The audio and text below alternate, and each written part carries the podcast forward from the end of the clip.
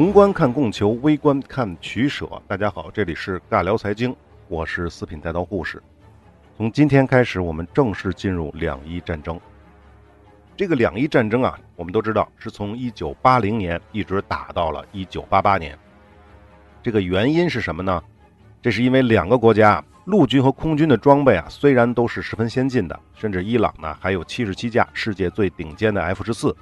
可是两国的军队啊，从将军到士兵，从战术到战略，都表现出极其低下的水平。双方的人员都不具备打一场现代战争的能力和素质，就是人不行。虽然东西非常棒，但是人不行。因此，两伊战争也被后人称为拿着当时世界上最先进的装备，打了一场连一战水平都不如的战争。不过呢，这里吐槽一下，刚才这句话其实并不是很准确。在两伊战争双方投入的兵器当中啊，只有 F 十四算得上世界顶尖的，其他的无论是飞机、坦克、火炮还是导弹、舰船，都算不上世界顶尖。但不管怎么样，当时他们的武备都是现代化的武备了啊，可是人不行。那么对比第三次和第四次中东战争，两伊战争投入的兵器啊，其实差不多水平。可是这场仗打的是极其的原始，根本就没法与以色列相提并论。好，我们先快速的过一下两伊战争的进程啊，方便大家后面的理解。战争呢是从1980年9月22日爆发，1988年8月20日正式停止战斗，时间长达八年之久，将近八年，差一个月八年，一共经历了三个阶段，分别是伊拉克压着伊朗打，伊朗压着伊拉克打。最后一个阶段呢是相持拉锯战，当然呢也有的资料把它分为四个阶段，就是最后一个阶段呢是伊拉克收复失地，不过这个时间呢很短，我就把它合并到第三个阶段当中。那么伊拉克和伊朗呢分别是在1987年的7月23日和1988年的7月8日，相隔一年各自接受了联合国的停火协议。谁先接受的呢？是伊拉克先接受的。而伊朗呢，是在一九八八年七月十八日才接受的停火协议，但是双方的战斗呢，一直持续到八月二十日正式停止，并各自宣布自己那一方啊获得了战争的最后胜利。那么到底是伊拉克赢了还是伊朗赢了呢？我们听完了之后就知道了。那么在伊拉克全面入侵之前啊，实际上一九八零年的四月四日开始，两伊之间的边境冲突啊就从没有停歇过。四月五号，一九八零年，四月五号，伊拉克的副总理、外交部长阿齐兹被一名伊朗籍的人炸伤。萨达姆侯赛因呢就指责这是伊朗策划的一系列的袭击事件。随后呢，双方又互相指控驱逐对方的外交官，并且驱赶在本国境内的对方国家的侨民。四月七号，两天以后，两国的边界冲突加剧了，双方的军队呢就提高了战备等级。到了四月八号，萨达姆公开表示。谁企图来攻打伊拉克，就砍断他的胳膊。我这是原话啊，砍断他的胳膊是原话啊。大家听了这句话，像不像小孩打架的时候放的那种狠话？实际确实是如此啊。西方的很多人都把萨达姆称为是一个手中塞满了武器的孩子。四月九号，霍梅尼公开表示决心要推翻伊拉克现政权，并且把萨达姆丢进历史的垃圾堆。那么大家可以对比一下啊。萨达姆的话是砍断他的胳膊，霍梅尼的话是把他丢进历史的垃圾堆。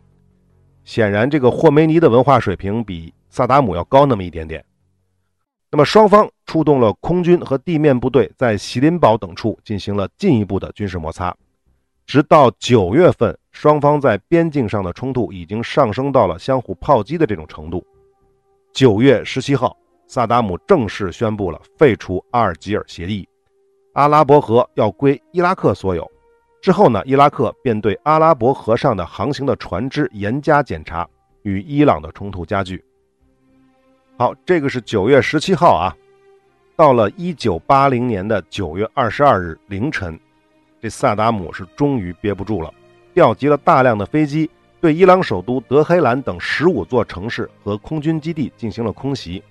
二十三号的凌晨。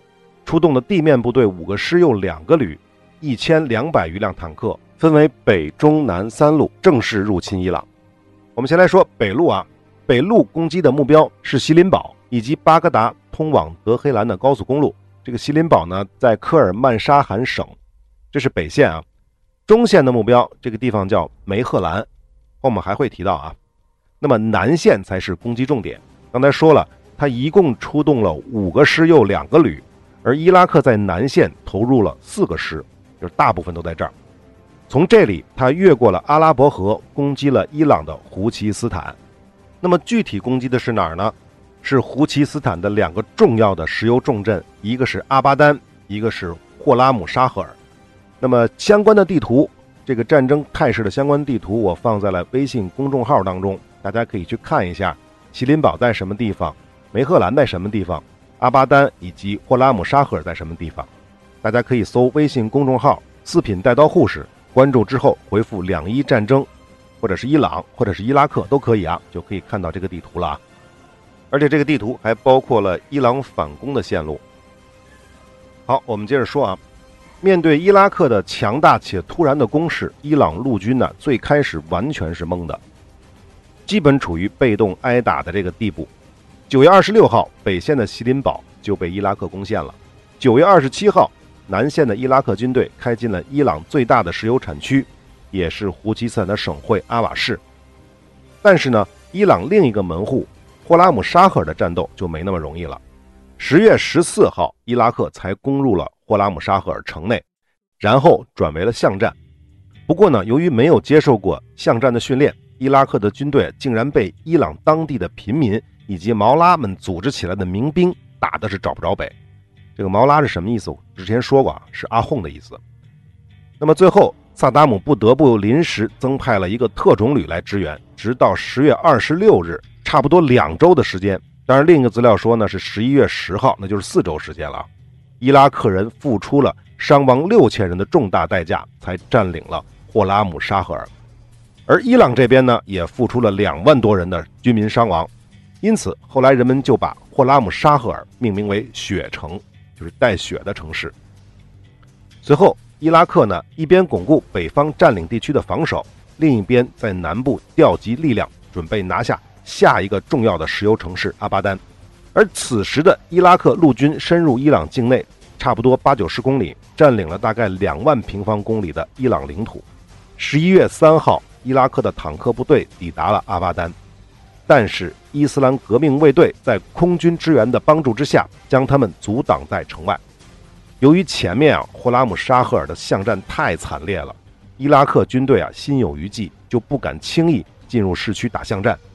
所以呢，就选择了包围城市，切断了城内的供给。他们想着呢，迫使守军投降。而伊朗人呢，则在夜间通过小船向城里的军民运送补给。那我们再来看伊朗这边的反应。这伊朗这边呢，在极为不利的情况下，还是在前线集结了七个师又两个旅的兵力。此外呢，还有大批的伊斯兰革命卫队。我们之前说过，这个时候的伊斯兰革命卫队是民兵的水平啊。他们重点扼守。北线的主要通道，为什么要集中重兵在北线呢？不是说伊拉克的攻击重点在南线吗？前面说了，伊拉克在北线另外一个重要的目标是通往德黑兰的高速公路。一旦北部通道失守的话，伊拉克人就有可能威胁到伊朗的首都德黑兰。最终呢，伊朗人还是成功的迟滞了伊拉克军队在北线的进攻势头。霍梅尼啊，到这个时候才反应过味儿来。原来这个宗教人员指挥的伊朗军队如此的不堪一击，这才指示把原来关押的那些效忠巴列维王朝的军官尽快的释放出来进行战斗，尤其是那些经验丰富的飞行员。前我们说过，这些飞行员其实在战前的时候就已经被释放出来了，但是不能够驾驶飞机，只能够当教员。这个时候他们就可以重新上天了啊！同时，霍梅尼还重启了军事院校的培训课程，并且开始进行了战争动员。毕竟伊朗是被侵略的，所以他们并没有进行全面战争的准备。如此一来，两军就开始僵持了。一九八一年的一月之后，伊朗的毛拉呀、伊斯兰卫队啊和正规军啊组成的混合军队向伊拉克军队实施了局部的反攻，但是呢没有进展。战争差不多僵持了一年，这伊朗人啊才终于准备好了，把这个力量啊集结的差不多了。在一九八一年的九月。伊朗集中了十来万人的兵力，发动了阿巴丹反击战，这一下就解除了伊拉克对阿巴丹的包围。同时呢，伊朗部队在其他各条阵线上也发动了反攻，战场的局势就开始有些扭转了。一九八二年的三月，伊朗发动了胜利行动攻势，集中革命卫队和正规军攻击战场中线的伊拉克军队，双方各投入了十万部队，最终伊朗成功的切断了南北两路伊拉克军队之间的联系。并且在一周之内重创了两个伊拉克师，尤其是集中了大概九十架 F 四 E 战机，对靠近前线的伊拉克后方目标展开了攻击。在其中一次攻击当中，整整一个伊拉克装甲师被鬼怪战机杀戮殆尽。这一战术也被称为“战场空中遮断”。当然，这个是美国人发明的啊，而伊朗这边的空军实际上都是美国人培训出来的。那么最终。伊朗凭借的空中优势和地面人数的优势，一共毙伤伊拉克二点五万人，俘虏了一点五万人，击毁坦克三百六十辆，击落敌机二十余架，缴获了上百辆坦克和装甲车，收复了大部分的失地。一九八二年的四月二十日，伊朗又集中了三个师的兵力和大批的革命卫队，约十万人，发起了以收复霍拉姆沙赫尔市为目标的耶路撒冷圣城行动。经过了二十五天的激战，在五月末，一九八二年的五月末啊，伊朗军队毙伤了包括守城司令在内的二点八万伊拉克军队，一点二万伊拉克人被俘虏。伊朗成功的夺回了血城霍拉姆沙赫尔。战争打到这个时候，差不多将近两年了。这个时候的伊拉克军队已经陷入了完全的崩溃。短短两个月的时间之内，伊拉克军队从二十一万战至十五万。四个装甲师被打成装甲旅。一九八六年的六月十日，在联合国倡议两伊停火之后，萨达姆不得不也提出了主动撤军换和平的建议，同时宣布阿尔及尔协议继续有效。这个怎么理解呢？就是萨达姆被打服了。这里不得不吐槽一下，这萨达姆的概念当中啊，国家之间签的这些协议啊都是废纸，一会儿可以撕毁，一会儿又可以承认，真的就像个小孩一样。把国家的承诺当做儿戏。一九八二年的六月二十号，伊朗境内的伊拉克军队开始主动向国内撤退。到了六月二十九号，伊拉克宣布已将其军队全部撤出了伊朗领土，两国的边界呢大致恢复到战前的状态。好，战争打到这儿，是不是大家觉得已经结束了呢？当然没有，因为伊朗这边对于伊拉克的和平建议，霍梅尼的回应是：可以停火啊，没问题，但是。联合国必须惩罚战争发动者伊拉克，伊拉克必须承认侵略罪行，并且向伊朗支付一千亿美元。大家没听错啊，一千亿美元，这绝对是个天文数字。我们之前说了，伊拉克当年一年的 GDP 才三百多亿美元，相当于三年的 GDP 啊！而且 GDP 可不是现金啊！如果伊拉克政府的预算占 GDP 的百分之三十的话，那也就意味着说。伊拉克政府不吃不喝八年半到九年才能还得上这一千亿美元。据说呢，萨达姆，我这个只是据说啊，因为我没有查到特别靠谱的这个资料来源。说这萨达姆当时已经怂到什么程度了？被打的，他都答应了，说伊朗我可以赔你钱，但是一千亿我掏不起啊，我给你七百亿行不行？而且我自己拿不出来，但是呢，我可以找沙特、阿联酋、科威特这些石油国家先贷款。现在我们并不清楚，当时萨达姆是不是真心要掏七百亿美元给伊朗，但是我猜啊，连阿尔及尔协议说废就废，说承认就承认，就这尿性，说给你七百亿，我猜只不过是缓兵之计，到时候说不给还可以不给，反正他说话从来就不算数。那有的朋友可能就要问了，那既然就没打算要真赔，那一千亿和七百亿有啥区别呢？当然有区别了，萨达姆可是要做阿拉伯世界的精神领袖，甚至是政治领袖的，面子要不要啊？打个折总应该，对不对？所以啊，既然我们都能分析出来这个状态，萨达姆必然食言，那霍梅尼怎么就不明白呢？霍梅尼当然懂了，所以伊朗提出七百亿可以没问题，但是还有附加条件，萨达姆必须下台。这下就没得谈了吧？换个人上台。万一那个傻子真的去赔七百亿怎么办？再说了，萨达姆怎么可能真的下台呢？这里说个小故事啊，不知道真的假的啊。刚才不是说霍梅尼停战的条件是萨达姆下台吗？萨达姆就此专门在巴格达开了一个内阁会议，就想听一下内阁成员的建议。当时的伊拉克卫生部长给萨达姆出了一主意，他说：“领导啊，你是不是可以暂时先假装下台，等到和伊朗恢复和平之后，咱们再重新执政？”萨达姆听了这个绝妙的主意之后，向在座的内阁成员、其他内阁成员问道：“还有其他的人同意卫生部长的看法吗？”没有人举手。萨达姆笑了笑，随即把卫生部长请到了隔壁的房间里，然后掏出了手枪，亲手打死了这位卫生部长。之后呢，慢慢悠悠地回到了内阁会议，继续问大家：“还有什么好建议吗？”这个故事不知道真的假的。但是我感觉挺符合萨达姆的这个性情的啊。好，我们小结一下战争第一阶段的这个过程啊。从战争的第一阶段，我们可以看得出来，萨达姆想学希特勒的闪电战。网上有一种说法啊，说萨达姆曾经计划两周之内就灭亡霍梅尼政权。这个说法我感觉不是很靠谱。萨达姆再弱智、再愚蠢，他也不至于连伊朗的地图都不会看吧？伊朗的经济数据、军事数据他不会看吧？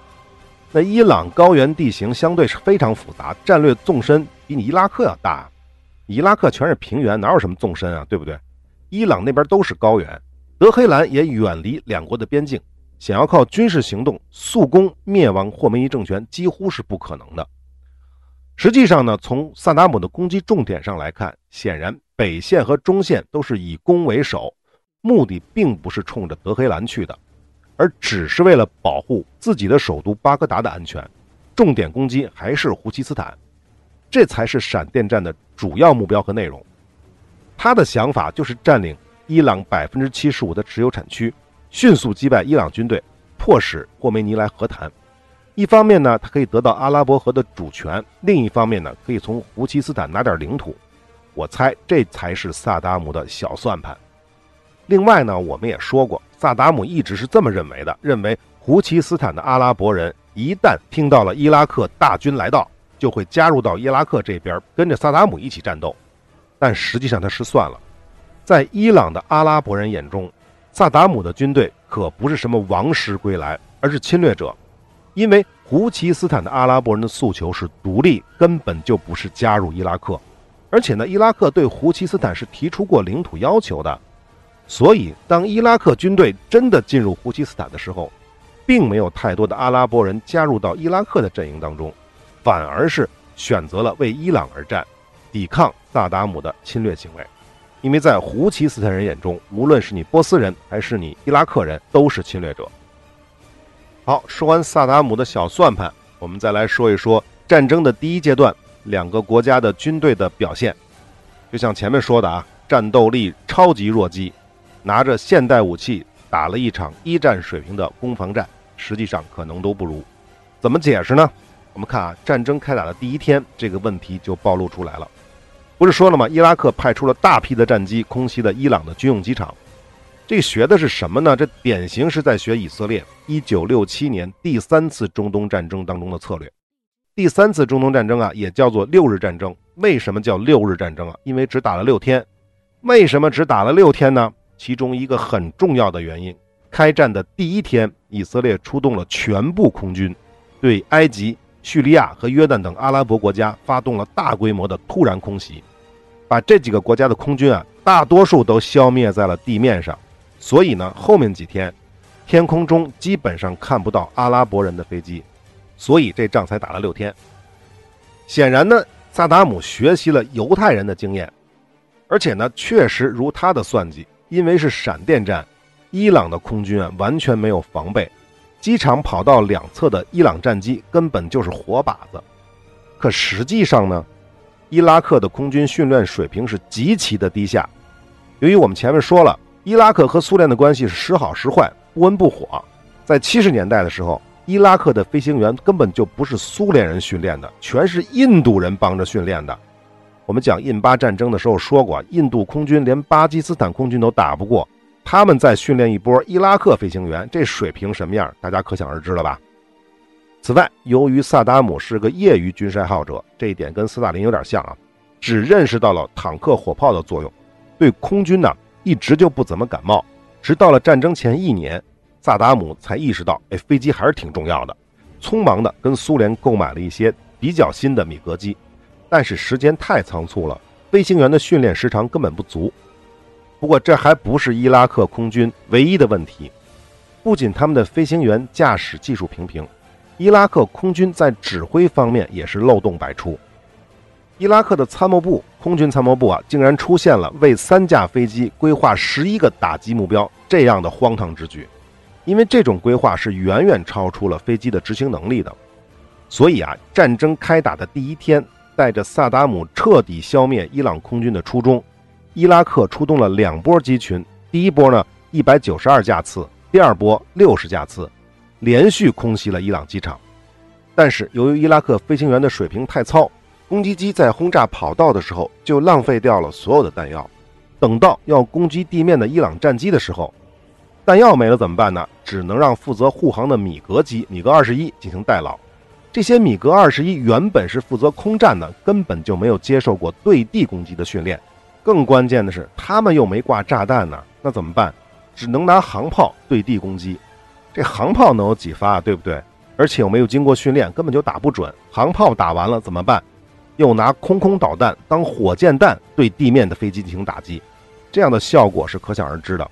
我们都知道那会儿的空空弹是红外制导，红外制导就意味着说有热成像的情况下才有效果，而地面的伊朗飞机都没点火啊，哪来的热成像啊？所以这样的空袭效果就可想而知了。最终，所有的空袭一共就炸毁了伊朗的一架 F 四战斗机，并且摧毁了部分航空燃料仓库而已。说完了这部分，大家想起什么来没有？我想起一句。中国的成语叫做“东施效颦”。好，要知道伊朗空军可是中东当时最强大的空军。既然你没炸死我，那我可就不客气了啊！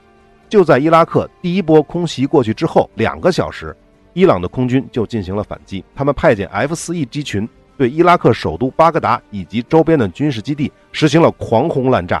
大批的伊拉克空军的米格二十一啊、米格二十三啊，反而被炸毁在自己的机场上。而伊朗的飞机却毫发无伤。另外呢，在一九八零年的九月二十五日开战之后的第三天这一天里面，伊拉克空军又有五架米格二十一和米格二十三在巴格达附近的空域被伊朗空军击落，而伊朗方面只有两架 F 四鬼怪被击伤。此后呢，伊拉克被打怕了，他们的空军那么弱啊，为了保存他们的实力，竟然把部分飞机疏散到了约旦啊、沙特阿拉伯等邻国去避难去了。在一九八零年的九月三十号，伊朗出动了一百四十架次的飞机，对巴格达、巴士拉等城市以及十五个军事基地和一些石油设施进行了空袭。在这个过程当中，顺便又击落了伊拉克六架飞机，击沉了炮艇两艘。在空袭巴格达的时候，炸弹引爆了油罐，大火席卷着浓烟，将巴格达笼罩了一天一夜。据说当时大街小巷里到处都是被浓烟呛死的鸽子。总之呢，在战争第一阶段，伊朗空军轻易取得了一比六的空战战损比，牢牢掌握住了制空权。这也是伊拉克人没有能够一举拿下胡齐斯坦的原因之一。这里再吐槽一下，这萨达姆好像特别害怕在战争当中啊损失空军。美军后来在入侵伊拉克的战争当中也遇到了类似的情况。由于没有制空权啊，萨达姆把大量的飞机都埋在了沙漠里，宁肯在地面上存着，也不想上天挨打。这典型的是守财奴的思想。好，我们接着聊啊，别以为挤兑完伊拉克的空军就说明伊朗比伊拉克强，那个只是空军。咱们来看看陆军啊，叫双双弱爆。首先啊，伊朗这边大部分坦克兵啊，根本就没有完全掌握火控系统的操作。而对面的伊拉克军的水平呢，也好不到哪儿去。两军曾经在苏桑吉尔德附近的沼泽爆发了第四次中东战争之后最大的坦克战，两边一共出动了四百多辆坦克。结果呢，双方的命中率还不如二战的水平，甚至还出现了缺乏训练的伊朗坦克兵因为操作不了坦克，汽车临阵脱逃的情况。最终是伊拉克人在米二 D 武装直升机的支援之下，才重创了伊朗的三个装甲团。但是自己呢也损失了四架直升机和一百多辆坦克。其实呢，这还都不是最恶心的事儿，最恶心的事儿是平民的参战。我们主要指的是伊朗这边。在宗教信仰的加持之下，大量被洗脑的平民在没有任何军事训练的情况下，拿起了武器，发起了无谓的冲锋。青少年和老人充当了人肉扫雷器，用肉身引爆炸弹，为身后的坦克开辟道路。有的孩子甚至骑着摩托车，背着炸药冲向伊拉克阵地玩自爆。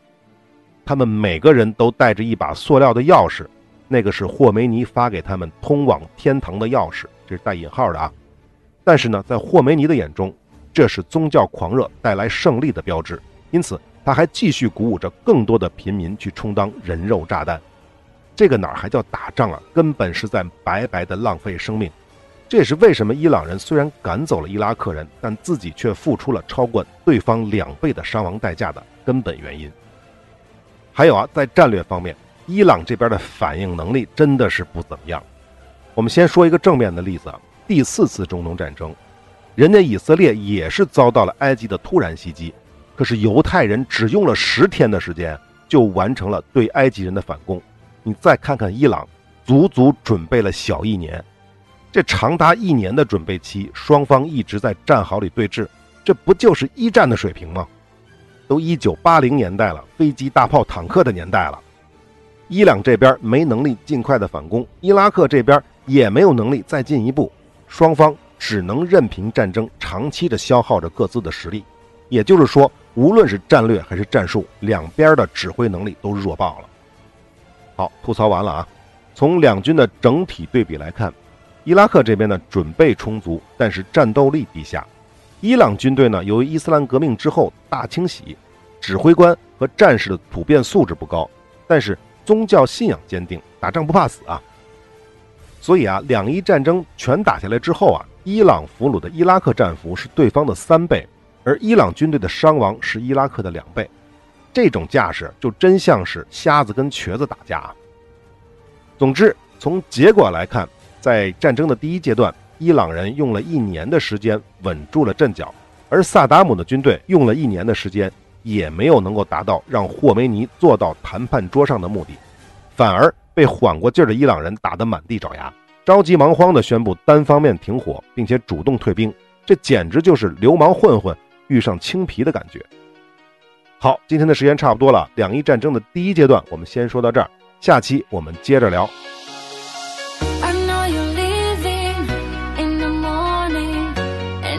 信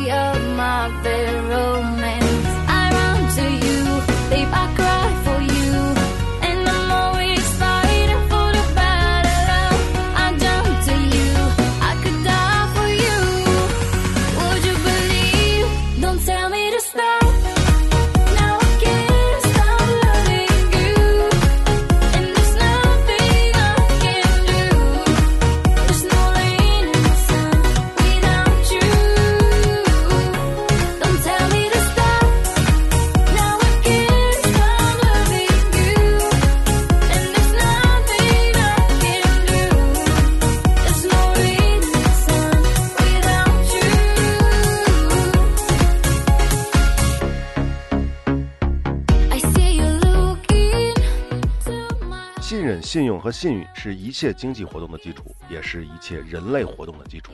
不过呢，主流的各大音频平台并不完全信任我们的内容，因此部分系列的内容并没有在您所收听的平台收录，或者呢是收录之后被下架了。但是没有关系，您也可以搜索微信公众号“四品带刀护士”，关注之后呢，就可以得到完整内容的推送了。另外呢，从阿富汗系列开始，我们也同步在微信公众号更新最新的节目。欢迎来加个关注。最后，如果您喜欢我们的节目，请点赞、转发、关注、收藏，这是对我们最大的支持。好，我们下期再会。Don't tell me to stop.